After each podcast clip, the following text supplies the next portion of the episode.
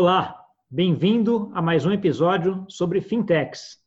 As fintechs estão mudando a nossa forma de investir. E hoje eu tenho aqui comigo uma fintech de crowdfunding de imobiliário. Né? Quem é? Francisco Pérez, que é o sócio fundador da Gleba. Tudo bom, Francisco? Tudo bom. Bom dia, Gustavo. Prazer estar contigo. Agradeço muito o convite. Acho que vai ser um papo muito interessante sobre essas novas alternativas de investimento, fintechs, nesse mundo imobiliário. Ótimo. Obrigado. Eu que tenho a agradecer por você ter aceitado o convite para vir conversar aqui com a gente.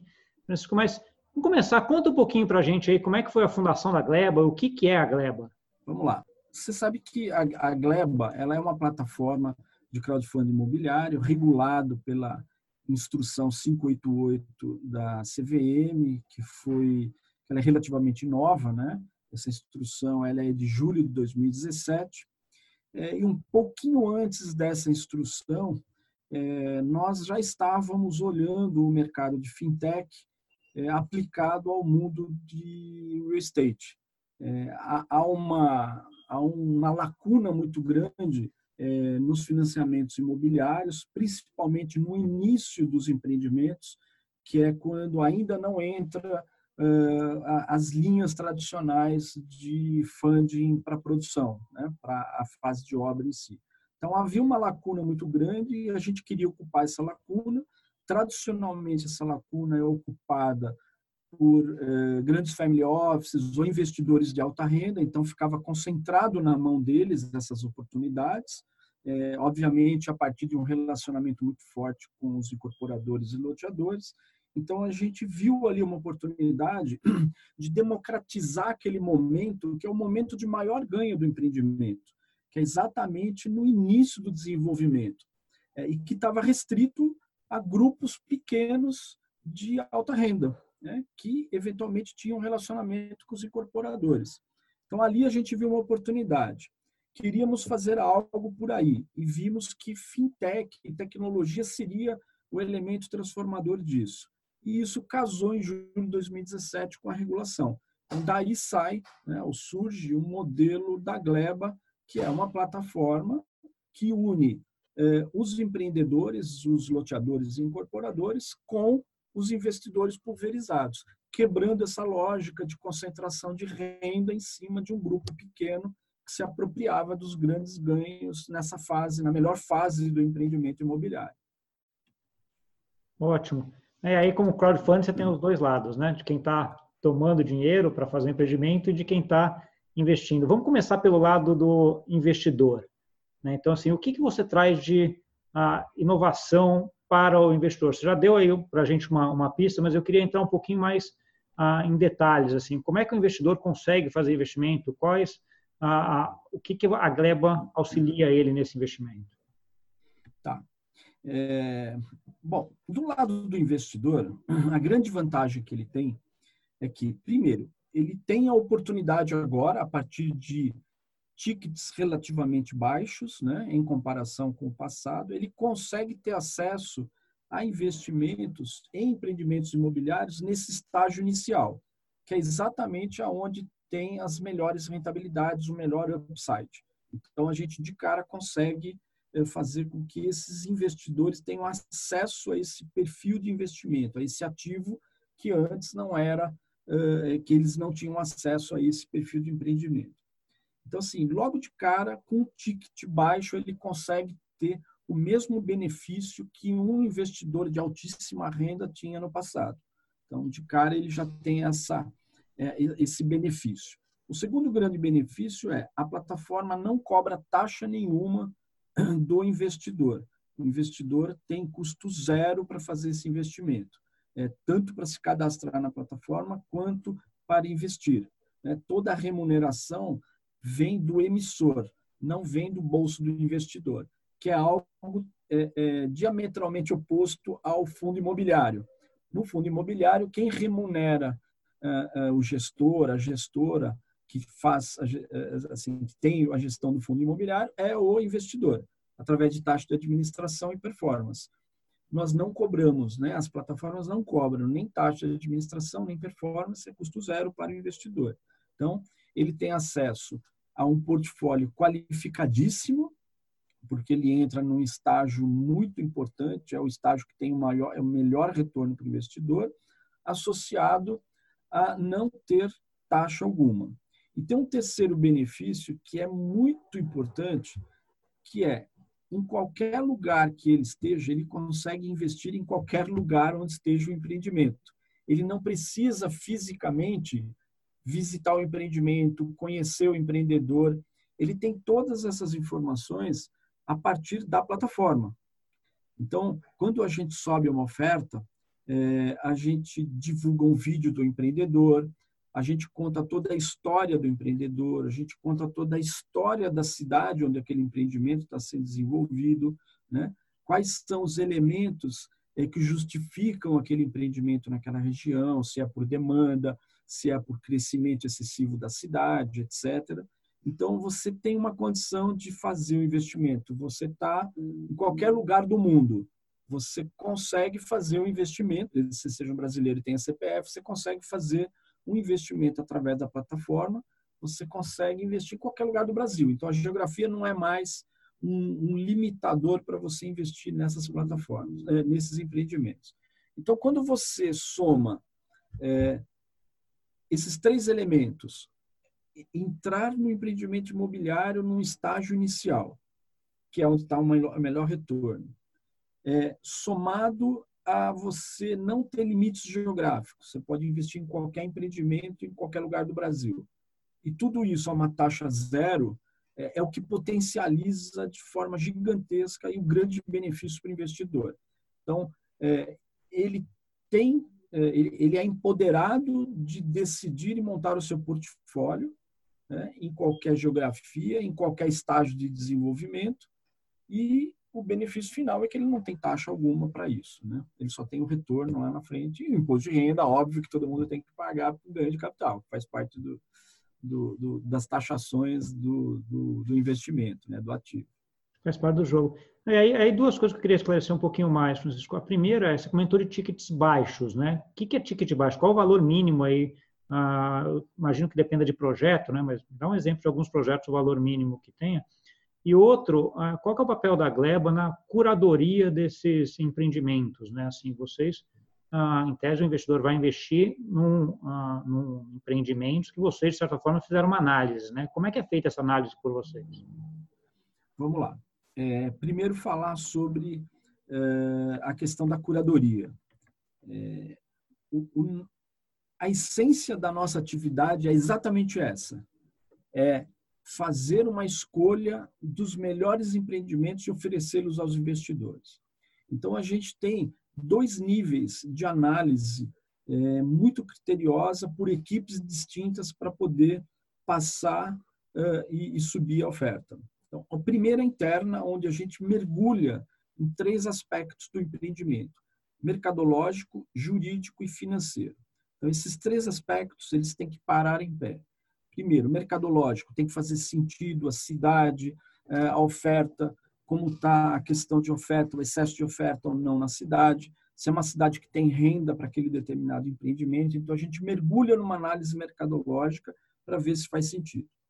Ato contínuo, a gente faz análise jurídica de todos os documentos para ver se aquele empreendimento ele está 100% dentro, né? se ele está regulado, se ele tem registro imobiliário, se ele tem todas as licenças em dia, se não há nenhuma, é, nenhum problema documental, né? porque os empreendimentos imobiliários eles são muito complexos na sua fase de aprovação as questões de documentos, licença, licença ambiental, etc., licença de obra, é, tem que estar tudo absolutamente em dia, assim como os sócios, assim como é, é, o CNPJ e o CPF de todos os envolvidos.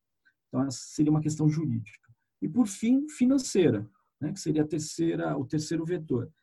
É, financeiramente, tem que parar em pé, a gente tem que ter a comprovação, os nossos sistemas analisam é, de forma duplicada do que além do que o empreendedor nos manda, o nosso sistema recalcula tudo para ter certeza que financeiramente é, as rentabilidades fazem sentido, que não há nada é, superestimado para que lá na frente a gente não tenha problema com o investidor. Então, isso daí é uma análise operacional, essas três: mercadológica, financeira e jurídica.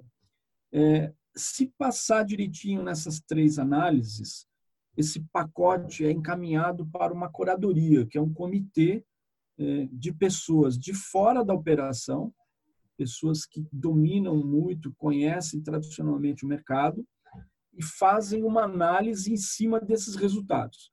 Seria como um double check, né, essa curadoria. Então, ela faz uma análise profunda de todo o output do, do, desse trabalho mercadológico, jurídico e financeiro e, por fim, dá o seu voto ok ou não para subir na plataforma. Então, a gente tem esses dois níveis para garantir uma segurança tá? que o ativo que vai ser ofertado, ele de fato é um ativo de alta qualidade, de liquidez e que não tenha problema de risco uh, de crédito no futuro por uma falha de análise. Né? Tá bom. Uh, em relação ao ticket? Em relação ao ticket, eu estava esquecendo já desse detalhe, né, da primeira pergunta do ticket. É, nós costumamos colocar os tickets acima de 5 mil reais, a partir de 5 mil reais. Mas existem plataformas que trabalham a partir de mil. Né? É, a gente entende que a sofisticação da análise, essa que eu contei atrás, é, somada à qualidade do ativo que a gente está colocando, é, permite que a gente trabalhe com tickets acima de 5 mil reais, que se comparados com o modelo antigo, o modelo tradicional da economia velha, que era aquele da confraria fazendo os investimentos, né? É, os tickets lá eram na casa de um milhão, dois milhões. É, e, e, você tinha que ter um relacionamento físico né, ali próximo ao empreendedor. Então, nós estamos falando de sair de um patamar é, de um milhão, dois milhões de ticket para um patamar de 5 mil reais de ticket para absorver o, assim, os mesmos benefícios, as mesmas rentabilidades que você teria da outra forma. É, e em qualquer lugar do Brasil. É. Então, nós... E aproveitando, já fazendo um link, esse link que você comentou aí com qualquer lugar do Brasil, né? Como é que é a outra parte agora? Como é que é a captação de vocês desses empreendimentos? Ótimo, Gustavo. É, o, o, nosso modelo de negócio ele é B2B2C. Né? Então, o B2C nosso é com os investidores, que é o que nós falamos agora há pouco. No B2B é o nosso relacionamento com os empreendedores. Esse relacionamento ele se dá pessoalmente. Nós temos que fazer uma, uma, um, uma abordagem pessoal no B2B. Eu brinco que o B2B é o cafezinho e o B2C, né? Assim, a, a, o nosso pessoal tem que tomar café, almoçar e jantar com os empreendedores, porque é uma relação é, muito próxima. A gente tem que entender, tem que conhecer para poder garantir essa qualidade das ofertas, né? Diferentemente do B2C, que é uma coisa mais rede social, varejo, é uma coisa mais de educação financeira, etc. Então, no B2B, a gente dá uma atenção muito especial aos empreendedores, a gente visita os empreendimentos, a gente é, colhe todas as informações antes de fazer qualquer oferta, que nem a gente já comentou. Mas o ponto principal do relacionamento com os empreendedores, eu destaco assim, dois aspectos. Primeiro, é, quando a gente começou a plataforma, quando a gente fez as primeiras ofertas, a gente imaginava que o interesse do empreendedor estaria exclusivamente no funding. O funding pelo funding. O funding mais barato, porque no final a gente está conseguindo reduzir essas taxas um pouco, é, e ele teria um acesso a um funding mais simplificado, é, mais desburocratizado, porque é a proposta de valor da plataforma sempre desburocratizar, é, desintermediar essas cadeias gigantescas que havia no mundo de financiamento imobiliário. Então, de cara, ele já tinha esse valor interessante que ele ganhava. Só que, com o passar do tempo, Gustavo, a gente viu que um grande valor, que talvez até supere o funding, é o engajamento dos investidores. Eu vou explicar. É, há um movimento em curso muito forte no mundo e no Brasil também, que é, é a questão dos investidores que adquiriam imóveis. Né? é, tradicionalmente, pequenos investidores adquirem unidades, não é isso? Assim, tradicionalmente, adquire o imóvel para alugar ou para revender, para se beneficiar de um, de, um, de, uma, de um upside de preço entre o lançamento e a entrega. Então, havia essa questão de patrimonialismo. Eu adquiro o imóvel inteiro.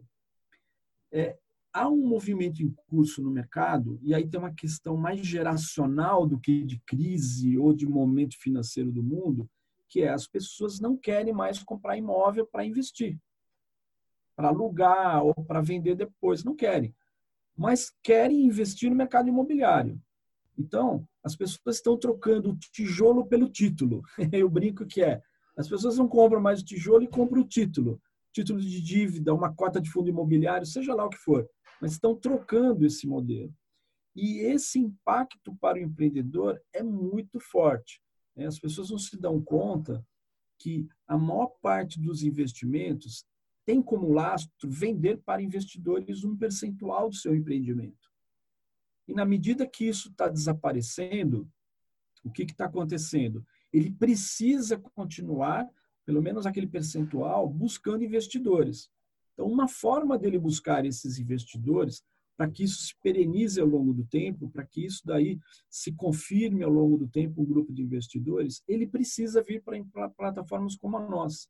Então, o que, que nós notamos ao longo do tempo? Independente de é, haver uma necessidade de funding para aquele determinado empreendimento, mais do que o fundo, ele está buscando criar essa nova rede de investidores associado à marca dele. Então, quando os primeiros empreendedores grandes nos chamaram, a gente não entendeu. A gente falou, mas o que vocês querem? Assim, cara, eu não consigo captar mais do que 5 milhões porque a CVM não deixa. Você é um cara gigante, 5 milhões vai fazer cócega. Aí vinha alguém e falava assim, olha, o que a gente quer é estruturar ao longo do tempo, em duas, três, cinco ofertas, a gente quer estruturar um grupo de investidores, porque a gente entende que em breve né, esse movimento já vai estar 100% consolidado e a gente continua precisando de investidores para um, para um percentual grande dos nossos empreendimentos. Então, eu preciso colocar minha marca, eu preciso expor os meus empreendimentos para começar a conquistar esses novos investidores de ticket de 5 mil reais espalhados pelo Brasil. Antes, eu me entendia com três ou quatro de um milhão de ticket cada um. Esses caras sumiram, os adquirentes também sumiram, então resta agora a gente formar essa nova cadeia de investidores. E o caminho são plataformas como a nossa. Aí a gente entendeu que tem dois valores significativos para os empreendedores. O fund em si, principalmente para os médios, isso é muito importante, e para os grandes, o fund não é tão importante, mas o engajamento da marca né, com os investidores é o fator mais importante. Legal, que interessante. Dentro dessa tua análise agora, ah, o que, que é mais menos difícil, vamos assim, vamos dizer mais fácil, né? Captar investidores ou captar empreendimentos? O que, que você acha que é mais hoje? Vou só reformular a pergunta. Onde está o gargalo hoje? Então vamos lá. A gente já a gente já entrou numa rota de auto engano umas três, quatro vezes, Gustavo. No começo a gente achava que o difícil era o investidor aí a gente viu que o difícil também é o empreendedor, porque o empreendedor brasileiro, dessa camada que a gente está falando, também, assim, o, o, o, setor do tijolo, vamos falar primeiro sobre isso, ele é muito conservador. É, é extremamente. Não existe, talvez, um setor mais tradicional no mundo, arrisco dizer que no mundo, do que o setor imobiliário. O setor imobiliário ele funciona do jeito que ele funciona hoje há muitos anos. Né? Então, a, a, incorporar inovações nessa cadeia é algo extremamente difícil. Né? Então, a gente tem muita conversa, a gente tem que convencer muitas vezes um empreendedor que tem um ativo maravilhoso, lindo, trabalhando com, é, com capital próprio, e a gente mostra matematicamente para ele que não é vantajoso, que é melhor ele trabalhar com capital de terceiros nessa lógica, que ele vai ter o ganho do engajamento, etc e a gente tem todo esse, esse discurso que a gente achava fácil e ele não é tão fácil.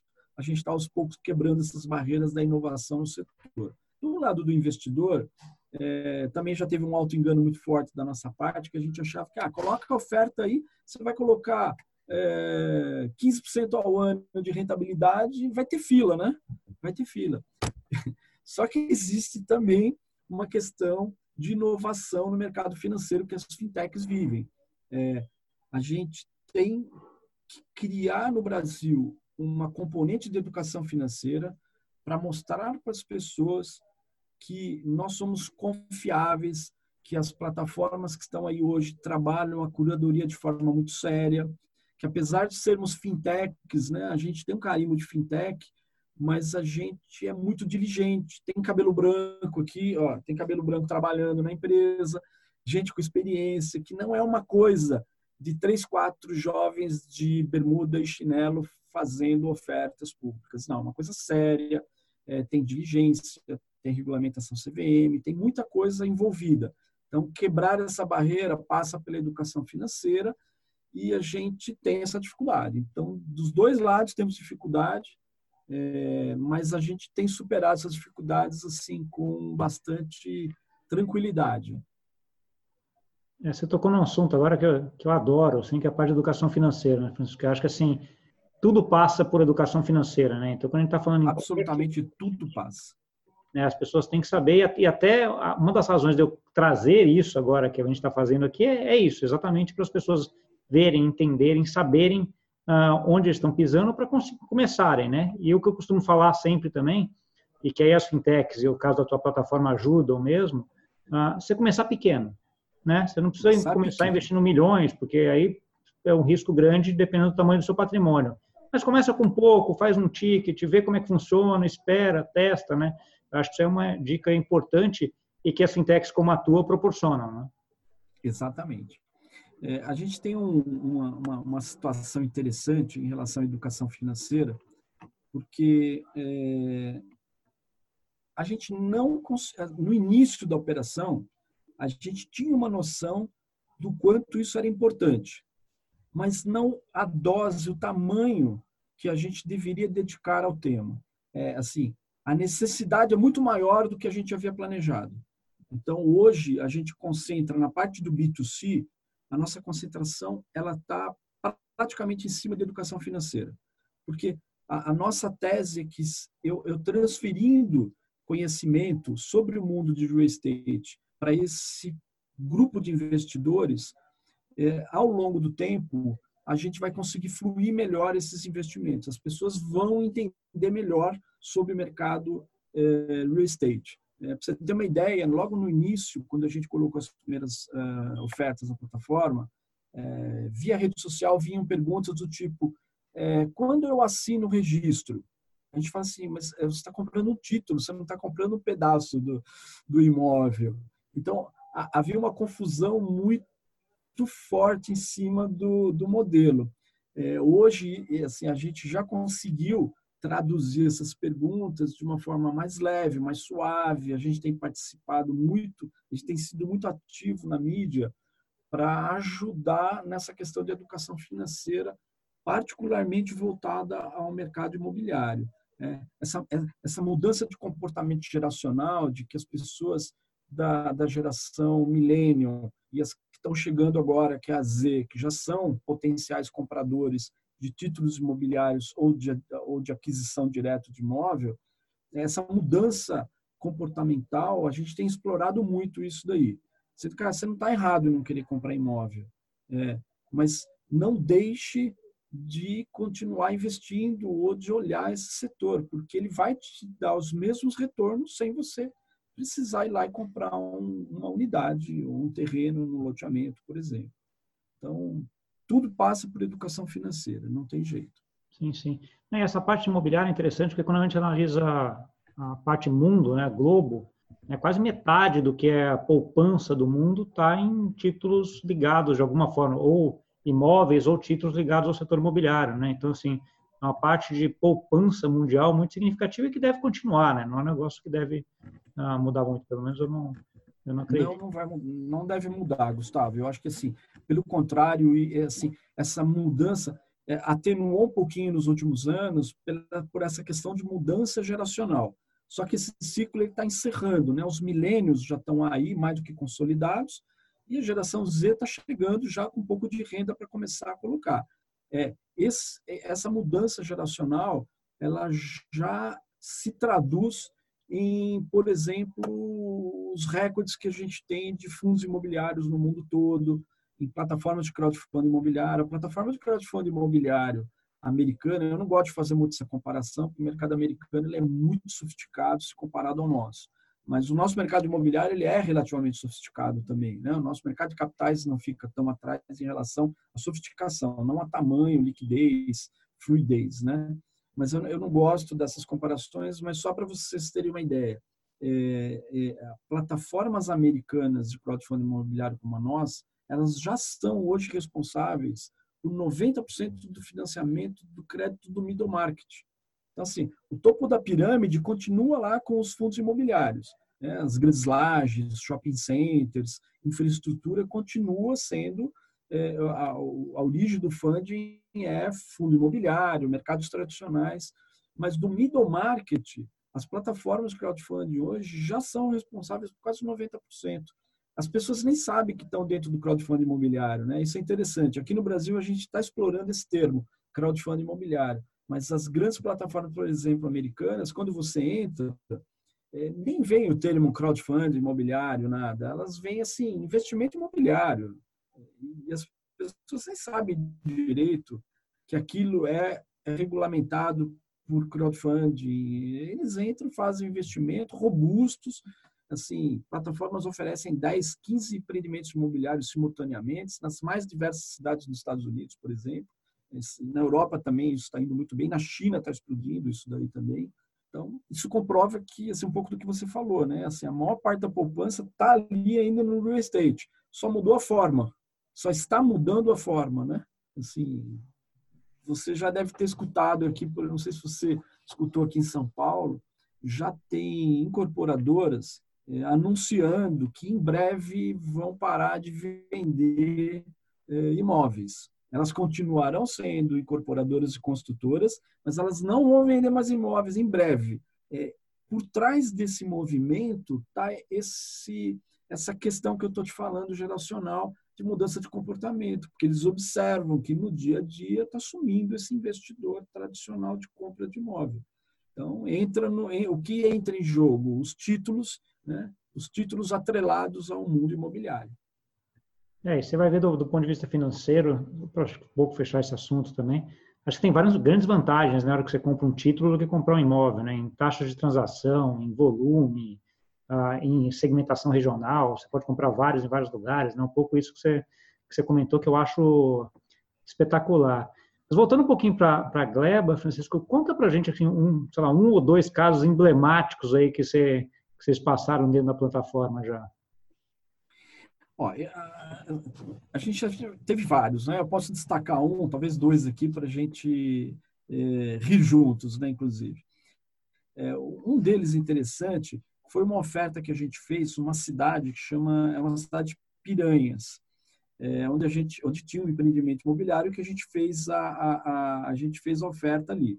É, quando a gente viu aquilo e começou a fazer a comunicação da oferta, nós mesmos não tínhamos noção do que era a cidade. Era uma cidade histórica, tombada, uma cidade maravilhosa, que tem um movimento que nós aqui na região sudeste, aqui, a gente aqui, Faria Lima e Paulista, a gente não tem a noção do crescimento da cidade, do que ela movimenta de turismo. Então, quando a gente olhou aquele empreendimento no primeiro momento, a gente olhou e falou assim, cara, como é que nós vamos explicar para o investidor que esse empreendedor fez um empreendimento numa cidade no interior, assim, tá, piranhas, coisa louca. E quando a gente começou a estudar a cidade, a gente viu que ela tem uma história riquíssima, né? Tem a ver lá com, com o cangaço, com Maria Bonita, com... aí a gente traduziu isso né, dentro de uma lógica de turismo e começou a comunicar a questão da cidade. Olha que, interessante, você aí que está na Paulista, está na Faria Lima, de terno e gravata atrás do computador, você pode investir numa cidade que cresce dois dígitos aqui no interior do Alagoas, uma coisa maluca, né? Então, começou a vir muita... Depois que a gente mudou a abordagem de marketing em cima desses atributos, aí a coisa de repente disparou. Assim, a gente observou que de fato as pessoas olham isso. Então, assim, foi emblemático porque nós mesmos não estávamos dando muito valor para isso, a gente olhava mais as questões, ah, não, lá tem mercado, é, financeiramente para em pé, juridicamente o cara é um exemplo, é um empreendedor da região, já um histórico bom. A gente olhou para isso, a gente não olhou para as questões do diferencial da cidade. Então, esse daí é um caso emblemático. Um outro caso que eu posso citar para vocês é, foi numa, num encontro com investidores que nós tivemos. Muito interessante, porque são pessoas muito tradicionais lá do Nordeste, do, do de Salvador, é, pessoas muito bem, assim, com conhecimento muito profundo de investimento no mercado imobiliário, vieram para São Paulo numa visita e fizeram e participaram desse evento com a gente. E depois que terminou, a gente estava conversando e eles falaram assim: é, deixa eu entender como funciona essa questão da garantia, etc. E quando eles entenderam o modelo, eram duas, eram dois, é, dois senhores já assim, mais de 60 anos cada um, tradicionais no setor imobiliário. Aí um virou para o outro e falou assim: eu falei para você, precisamos investir agora nesse modelo, porque a janela de oportunidade com essas taxas elevadas, elas vão, elas vão se fechar. Em breve essas taxas vão despencar, porque esse troço daí é muito seguro, tem garantia. Tá vendo? Eu te falei, isso está substituindo os investimentos que a gente faz lá com o nosso dinheiro nos empreendimentos. Eles sacaram, assim, a oportunidade para elementos de altíssima renda essas fintechs, essas plataformas, elas aos poucos elas vão tirar essas oportunidades, elas vão democratizar isso. Então, assim, poucos estão entendendo esse movimento. Eu achei bárbaro porque não eram jovens, eram já dois caras sênior, dois irmãos, que investem há muitos anos, e um virou para o outro no meio da reunião e falou assim, no meio lá das perguntas depois do evento, e virou e falou assim, eu falei para você, essa janela de oportunidade vai se fechar, precisamos investir agora. Porque aquilo que a gente faz lá vai acabou, não tem mais. Os empreendedores vão migrar para esse modelo. Então são dois casos emblemáticos, esse da cidade que conquistou o coração do investidor, que é a, isso reforça a questão da geografia, e por outro lado, no lado do investidor de alta renda, ele está enxergando que esse movimento vem para democratizar aquilo que era assim, restrito a ele, mas um grupo pequeno. Cara, a história é fenomenal, porque assim, o que você falou, quando você em São Paulo conseguiria saber do investimento, onde você conseguiria investir um valor tão pequeno em Alagoas? É um negócio que assim, você nunca saberia, né? É, nenhum de nós, nem nós mesmos na plataforma tínhamos entendido essa lógica, só depois que a gente viu que isso tem um valor gigantesco né, para o investidor. É. Falando um pouquinho agora de tecnologia, Francisco, que tipo de tecnologia você utiliza aí dentro da plataforma? Bom, é, primeiro que todas as transações são feitas 100% online. Nada é feito fora da plataforma. A gente está base, toda a nossa tecnologia está baseada no mundo da Amazon. A gente trabalha tudo dentro da AWS, com todas as seguranças que o mercado conhece dessas plataformas da, da Amazon, né? Então tudo é feito dentro da plataforma.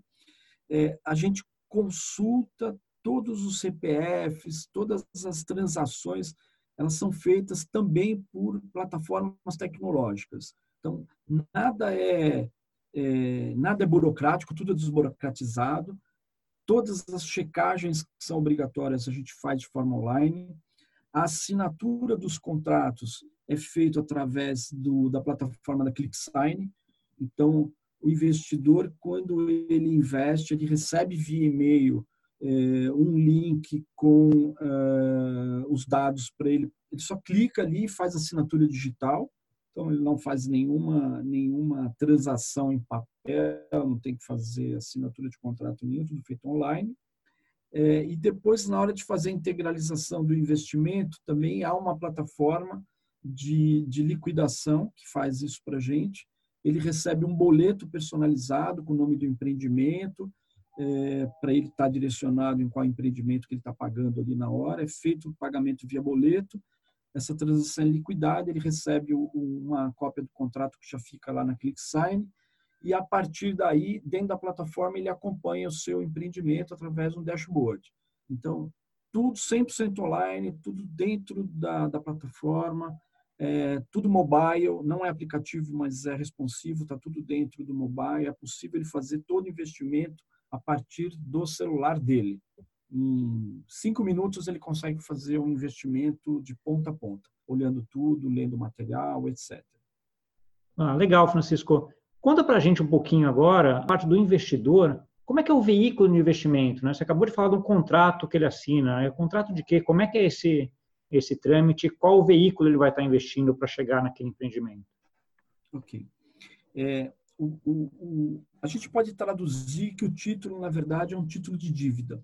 É um contrato de investimento que, contabilmente, é como se fosse um mútuo, no caso dos empreendimentos que têm a modalidade de limitada. Se for uma SA, ele pode emitir como se fosse uma debenture. Então, ou ele está pegando, é, é, um título de dívida, ou ele está pegando, se for numa empresa SA, seria um título muito parecido com uma debenture, e no caso de uma limitada, é como se fosse um mútuo. Né? Nós chamamos isso, até pela regulamentação do CVM, de contrato de investimento. Isso contabilmente é lançado na, na, nas, nas empresas, nos empreendimentos, como se fosse um, uma dívida, um título de dívida com todas as características, segurança, etc., de um título de dívida. É um contrato de mútuo, vamos chamar assim. Tá bom. Ah, entrando um pouco agora no, nesse investidor que você está falando, ele compraria esse contrato, investiria. Assim, o que, que ele precisa olhar uh, antes, de, antes de investir? Então, assim, ele olhou lá, entrou na plataforma da Gleba, viu a, a oferta que vocês estão fazendo, o que, que ele tem que olhar? Dá um pouco aí o caminho das pedras para quem está começando. Tá. Bom, é, primeiro ele tem que dar uma olhada no empreendimento em si, né? Assim, quais são os riscos associados àquele empreendimento, se faz sentido para o portfólio dele aquele investimento.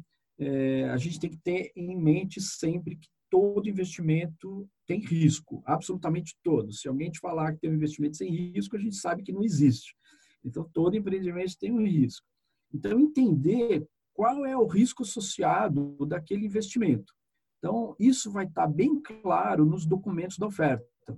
Então, logo, logo na sequência da, do, dos índices financeiros, todos os pacotes, é, todos os pacotes de documento que a gente eh, oferece, é, ele explicita as questões do risco. Então, tem, tem que, primeiro de tudo, entender se aquele empreendimento, naquela fase de desenvolvimento, se aquele risco é compatível com o perfil de investimento dele e com o tamanho do ticket que ele vai colocar. Né? Aí a gente tem aquela recomendação básica né, de, primeiro, é, independente de quanto você vai investir, investir, o ideal é que você diversifique em vários empreendimentos em estágios diferentes, que têm riscos diferentes. Né? Um risco é numa determinada é, numa determinada velocidade, o outro já está performado tem um risco é, exclusivo só no valor de venda, cada um tem um risco diferente.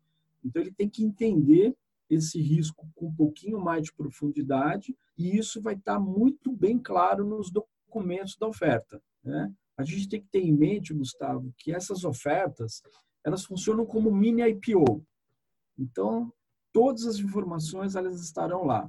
É, e a gente tem insistido né, nessa linha da educação financeira de que os investidores têm que ler aquilo, ou pelo menos eles têm que entender o básico e todas as dúvidas encaminhar para a gente. A gente vai ter o maior prazer em responder essas dúvidas, que é o que a gente faz. Então, muito investidor entra, não entende um determinado eh, ponto da oferta, nos pergunta, a gente responde, a gente tem uma equipe só para fazer isso. Então, assim, a recomendação é que as pessoas, primeiro, olhem se o risco está compatível com o seu perfil. Né? Se você for uma pessoa, um investidor muito conservador, é, talvez não seja o perfil é, de investimento para ele. Ele tem que ter essa consciência. Né? A gente não consegue mapear isso daí com muita precisão. Então, o investidor tem que olhar para isso e ver se aquilo lá faz sentido para ele ou não. É, então, esse é o primeiro, o primeiro ponto. E o segundo é a diversificação. Independente dele entender ou não, a nossa recomendação é que os investidores montem a sua carteira, o seu portfólio, com alguns empreendimentos uh, uh, na sua carteira e não concentrar todo o investimento em apenas um empreendimento. Tá ótimo, entendido. show de bola, acho que a conversa foi, foi ótima aqui, Francisco. É, só agora, por final, agora, para quem está nos vendo e quer uh, investir na Gleba, como é que ele acha vocês? Bom, é, o nosso site é Gleba, lembrando que o Gleba é com dois Bs, gleba.com.br. É, e nas redes sociais também ele vai nos encontrar. A gente é muito ativo no Instagram, no LinkedIn, a gente publica bastante coisa, é, nessa, mais nessa lógica da educação financeira. Então, ele entra no site, ele chega no site, ele abre uma conta, é gratuita, é muito rápido, em dois minutos ele consegue abrir a conta ali, dando seus dados e aguarda as ofertas. Assim que as ofertas forem sair, antecipadamente eles são avisados, né, quem, quem tem a conta aberta. É, e aí, a partir desse momento, você vai escolher as ofertas que você quer investir. É muito rápido, desburocratizado, simples. gleba.com.br, lembrando que o Gleba é com dois Bs, tá? porque Gleba é uma porção de terra, né? tem a ver com a questão da, do ativo que a gente trabalha. Mas o Gleba com dois Bs é, somos nós, né? A plataforma é facilmente encontrada na internet e nas redes sociais. Tá bom. Eu vou deixar também depois aqui embaixo no, nos comentários aqui colocar o site também para quem quiser depois entrar, porque acho que é, fica mais fica fácil daí já também. Mais fácil. Né? Obrigado. Uh, fora isso, acho que obrigado, Francisco, aí pela pelo papo, foi espetacular. Uh, e para você que no, nos viu, gostou, deixa um like. Teve, ficou com alguma dúvida? Coloca aí nos comentários. Tem alguma outra fintech que você quer saber também? Quer que eu ah, converse? Ou você tem uma fintech que quer vir conversar comigo? Só colocar aqui embaixo e a gente vai conversando. Tá bom? Obrigado Gustavo, e até semana que vem. Gustavo, muito obrigado. Parabéns pelo trabalho que vocês estão fazendo. Um grande abraço e estou à disposição. Obrigado. Tchau, tchau, Francisco.